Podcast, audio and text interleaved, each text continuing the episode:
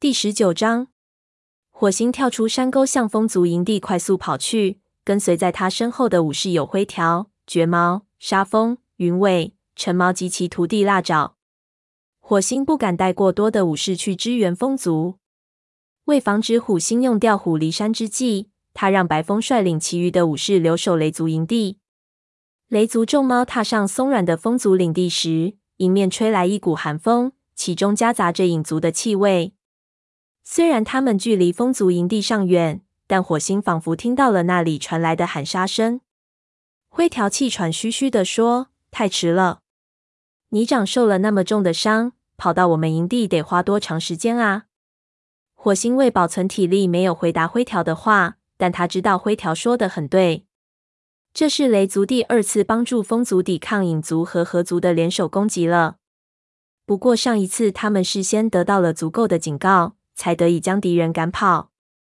这一回，等他们赶到风族营地时，战斗只怕早已结束了。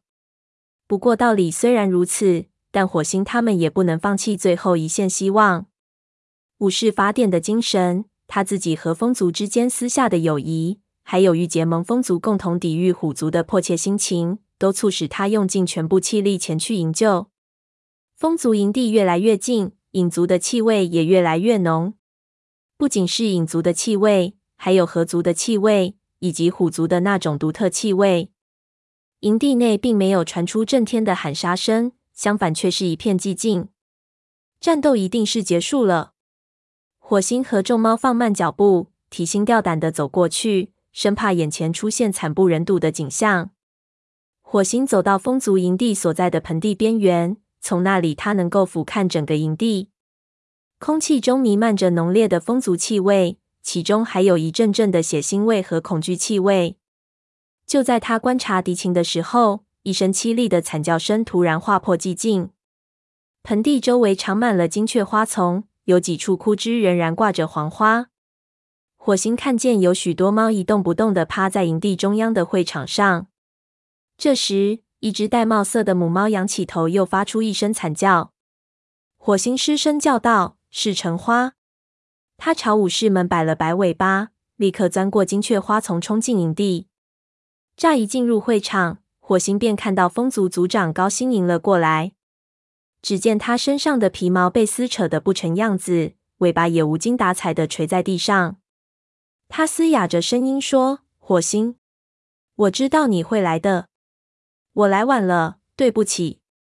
你已经尽力了。”高星无可奈何的摇了摇头。转头看着满地的伤员，你看看虎星都干了些什么？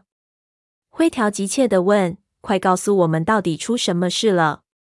高星抽动了一下耳朵，说：“事情明摆着的，虎星和他手下的武士悄悄接近我们，我们猝不及防，而且对方在数量上也占压倒性优势。”火星走上前细看，心里犹如翻江倒海一般，所有的风族武士的身上都挂了彩。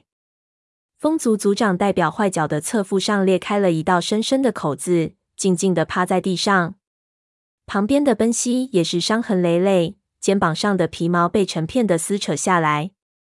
他们的目光呆滞，似乎仍然没有从最初的震惊中恢复过来。火星大卫恼火，这是一次彻头彻尾的毫无征兆的挑衅。虎星在上次森林大会上没有表露任何意思。他没有从风族手里夺走一寸土地。这次袭击的目的明确，就是为了先声夺人，在风族当中造成一种恐惧的气氛。嘿，火星！火星听见一个虚弱的声音唤他，转头看去，原来是他的老朋友一根须。一根须躺在地上，喉咙和肩膀处都受了伤。风族的医生青面正在往他的伤口上贴蛛丝，但鲜血仍止不住的流。一根须，火星不知道该说什么好。一根须痛苦的呻吟着，情况不像表面上那么坏。你该去看看别的猫。火星说：“真希望我能早来一点儿。”是啊，我也希望你能早来。你看那边。一根须说着扭过头，青面急忙呵斥说：“别动！”火星顺着他的目光看见橙花正趴在一具尸体上悲泣，那具尸体的个头很小。身上的毛黄白相间。别，火星的喉咙顿时哽咽住了。别是金雀花爪，虎星杀了他！一根须的声音里充满了愤恨。虎星把他按在会场中央，手下的武士们团团围上去，我们根本冲不进去。虎星，虎星说：“如果我们拒绝加入虎族，金雀花爪就是我们的下场。”火星合上双眼，前方飘来的血腥味令他窒息。他仿佛看到那位弱小的学徒如何被虎星的巨爪踩在地上。又如何被残忍的杀害？火星不由得打了个寒战。想当初，风族被影族赶出领地时，他和灰条前去寻找风族，并将他们带回家园。那时金雀花爪年龄还小，是火星衔着他穿越雷鬼路的。念及往事，当日的情形历历在目。这都是拜虎星所赐。火星甚至怀疑虎星是否知道金雀花爪和他之间的那一层特殊关系，因此有意选择金雀花爪下毒手。火星睁开眼睛，轻轻走到橙花身边，用鼻子触了触他的肩膀。橙花抬头看了看他，悲声说：“火星，当初是你救了我的孩子，没想到他最后还是落得这样的结果。这星族还讲不讲道理啊？”火星趴下来。紧紧贴在他身边，低声说：“如果这孩子还活着，一定能成为一名优秀的武士。”这时，灰条走过来，低声安慰了橙花几句，然后问：“火星，我们在这里该做些什么？这里一片狼藉，我们得帮帮他们。”火星轻轻舔了舔橙花的耳朵，命令灰条说：“你带上两三只猫出去巡查一遍，看看有没有还能行走的风族猫，叫上一两只。”他们熟悉边界的情况，仔细搜查虎星的手下，看他们是否仍在风族领地内逗留。如果你们发现了他们，你知道该怎么做，把他们赶出去，迫不得已时就杀了他们。回来时别忘了捕些猎物，风族需要吃点儿东西，他们现在无法外出捕猎。灰条说：“好的。”他叫上沙风、陈毛。然后去高星那里请求在领地里巡逻的许可。高星到了深谢，命令伤势较轻的王角陪同雷族猫前往巡查，顺便带他们去最容易捕到猎物的地方。等巡逻队离开后，高星对火星说：“我有些话对你说，虎星让我给你带个口信。”火星一下子竖起耳朵，口信。高星说：“他让我们明天在四棵树与他会面。”他说他已经不想再等了，要我们立刻做出是否加入虎族的决定。如果我们胆敢拒绝，他就要对我们不客气了。说着，他朝伤员们和金雀花爪的尸体晃了一下尾巴，所有的悲伤都化作了这一个简单的动作。火星看着他，两位族长相互凝视了很久，最后火星说：“我宁死也不加入虎族。”高星同意说：“我也一样。”很高兴听到你说这句话。蓝星一直都没有看错你。当他选你做组长代表的时候，许多猫都认为你年纪太轻，资历太浅。但你现在证明了蓝星的选择。森林里需要你这样的猫。火星没有想到对方竟然会对自己如此另眼相看，谦逊的低头行礼。火星说：“那么，我们明天在四棵树见吧。”高星郑重其事地点了点头。火星，请听我一言，明天多带些武士过去。我们拒绝加入虎族，虎星不会轻易放我们回家的。火星背上掠过一丝寒意，他知道高星说的没错。火星问：“假如迫不得已，我们会并肩作战吗？”高星承诺说：“是的，我们两个族群将联合起来并肩作战。”就像一头狮子和祸害森林的老虎决一死战。火星吃了一惊。高星不可能知道蓝星的预言，也不可能知道火星在梦里见到的情景。但高星说的话却和那句预言不谋而合：四个将变成两个，狮子和老虎之间发生大战。难道星族也和他说了同样的话？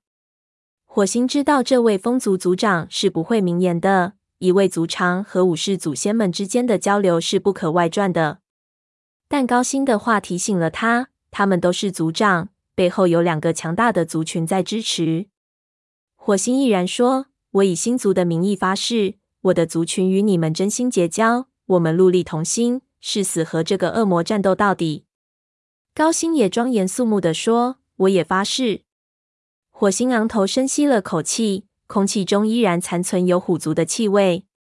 他知道这句誓言将会为他们提供不竭的动力，不是虎星被赶出丛林，就是他们失去所有生命。第十九章，火星跳出山沟，向风族营地快速跑去。跟随在他身后的武士有灰条、绝毛、沙风、云尾、尘毛及其徒弟腊爪。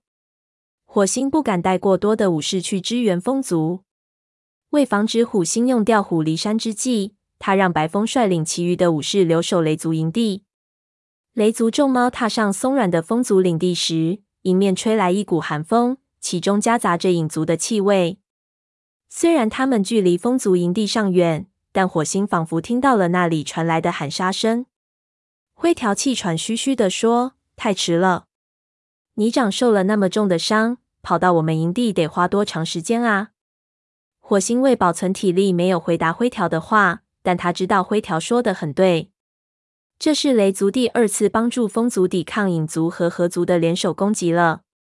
不过上一次他们事先得到了足够的警告，才得以将敌人赶跑。这一回等他们赶到风族营地时，战斗只怕早已结束了。不过道理虽然如此，但火星他们也不能放弃最后一线希望。武士法典的精神。他自己和风族之间私下的友谊，还有欲结盟风族共同抵御虎族的迫切心情，都促使他用尽全部气力前去营救。风族营地越来越近，影族的气味也越来越浓。不仅是影族的气味，还有河族的气味，以及虎族的那种独特气味。营地内并没有传出震天的喊杀声，相反却是一片寂静。战斗一定是结束了。火星和众猫放慢脚步，提心吊胆地走过去，生怕眼前出现惨不忍睹的景象。火星走到风族营地所在的盆地边缘，从那里他能够俯瞰整个营地。空气中弥漫着浓烈的风族气味，其中还有一阵阵的血腥味和恐惧气味。就在他观察敌情的时候，一声凄厉的惨叫声突然划破寂静。盆地周围长满了金雀花丛。有几处枯枝仍然挂着黄花。火星看见有许多猫一动不动地趴在营地中央的会场上。这时，一只玳瑁色的母猫仰起头，又发出一声惨叫。火星失声叫道：“是橙花！”它朝武士们摆了摆尾巴，立刻钻过金雀花丛，冲进营地。乍一进入会场，火星便看到风族族长高星迎了过来。只见他身上的皮毛被撕扯得不成样子，尾巴也无精打采地垂在地上。他嘶哑着声音说：“火星，我知道你会来的，我来晚了，对不起。你已经尽力了。”高星无可奈何地摇了摇头，转头看着满地的伤员：“你看看，虎星都干了些什么？”灰条急切地问：“快告诉我们，到底出什么事了？”高星抽动了一下耳朵。说：“事情明摆着的，虎星和他手下的武士悄悄接近我们，我们猝不及防，而且对方在数量上也占压倒性优势。”火星走上前细看，心里犹如翻江倒海一般。所有的风族武士的身上都挂了彩。风族族长代表坏角的侧腹上裂开了一道深深的口子，静静地趴在地上。旁边的奔西也是伤痕累累。肩膀上的皮毛被成片的撕扯下来，他们的目光呆滞，似乎仍然没有从最初的震惊中恢复过来。火星大卫恼火，这是一次彻头彻尾的毫无征兆的挑衅。虎星在上次森林大会上没有表露任何意思，他没有从风族手里夺走一寸土地。这次袭击的目的明确，就是为了先声夺人，在风族当中造成一种恐惧的气氛。嘿。火星，火星听见一个虚弱的声音唤他，转头看去，原来是他的老朋友一根须。一根须躺在地上，喉咙和肩膀处都受了伤。风族的医生青面正在往他的伤口上贴蛛丝，但鲜血仍止不住的流。一根须，火星不知道该说什么好。一根须痛苦的呻吟着，情况不像表面上那么坏。你该去看看别的猫。”火星说：“真希望我能早来一点儿。”“是啊，我也希望你能早来。”你看那边。一根须说着，扭过头。青面急忙呵斥说：“别动！”火星顺着他的目光看见橙花正趴在一具尸体上悲泣。那具尸体的个头很小，身上的毛黄白相间。别！火星的喉咙顿时哽咽住了。别是金雀花爪。虎星杀了他！一根须的声音里充满了愤恨。虎星把他按在会场中央，手下的武士们团团围上去，我们根本冲不进去。虎星。虎星说：“如果我们拒绝加入虎族，金雀花爪就是我们的下场。”火星合上双眼，前方飘来的血腥味令他窒息。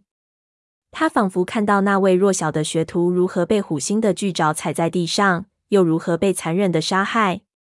火星不由得打了个寒战。想当初，风族被影族赶出领地时，他和灰条前去寻找风族，并将他们带回家园。那时金雀花爪年龄还小，是火星衔着它穿越雷鬼路的。念及往事，当日的情形历历在目。这都是拜虎星所赐。火星甚至怀疑虎星是否知道金雀花爪和他之间的那一层特殊关系，因此有意选择金雀花爪下毒手。火星睁开眼睛，轻轻走到陈花身边，用鼻子触了触他的肩膀。陈花抬头看了看他。悲声说：“火星，当初是你救了我的孩子，没想到他最后还是落得这样的结果。这星族还讲不讲道理啊？”火星趴下来，紧紧贴在他身边，低声说：“如果这孩子还活着，一定能成为一名优秀的武士。”这时，灰条走过来，低声安慰了陈花几句，然后问：“火星，我们在这里该做些什么？这里一片狼藉。”我们得帮帮他们。火星轻轻舔了舔橙花的耳朵，命令灰条说：“你带上两三只猫出去巡查一遍，看看有没有还能行走的风族猫。叫上一两只，他们熟悉边界的情况。仔细搜查虎星的手下，看他们是否仍在风族领地内逗留。如果你们发现了他们，你知道该怎么做，把他们赶出去。迫不得已时，就杀了他们。”回来时别忘了捕些猎物，风族需要吃点儿东西。他们现在无法外出捕猎。灰条说：“好的。”他叫上沙风、橙毛，然后去高星那里请求在领地里巡逻的许可。高星到了声谢，命令伤势较轻的王角陪同雷族猫前往巡查，顺便带他们去最容易捕到猎物的地方。等巡逻队离开后，高星对火星说：“我有些话对你说。”虎星让我给你带个口信。火星一下子竖起耳朵。口信。高星说：“他让我们明天在四棵树与他会面。他说他已经不想再等了，要我们立刻做出是否加入虎族的决定。如果我们胆敢拒绝，他就要对我们不客气了。”说着，他朝伤员们和金雀花爪的尸体晃了一下尾巴，所有的悲伤都化作了这一个简单的动作。火星看着他，两位族长相互凝视了很久。最后，火星说：“我宁死也不加入虎族。”高星同意说：“我也一样。”很高兴听到你说这句话。蓝星一直都没有看错你。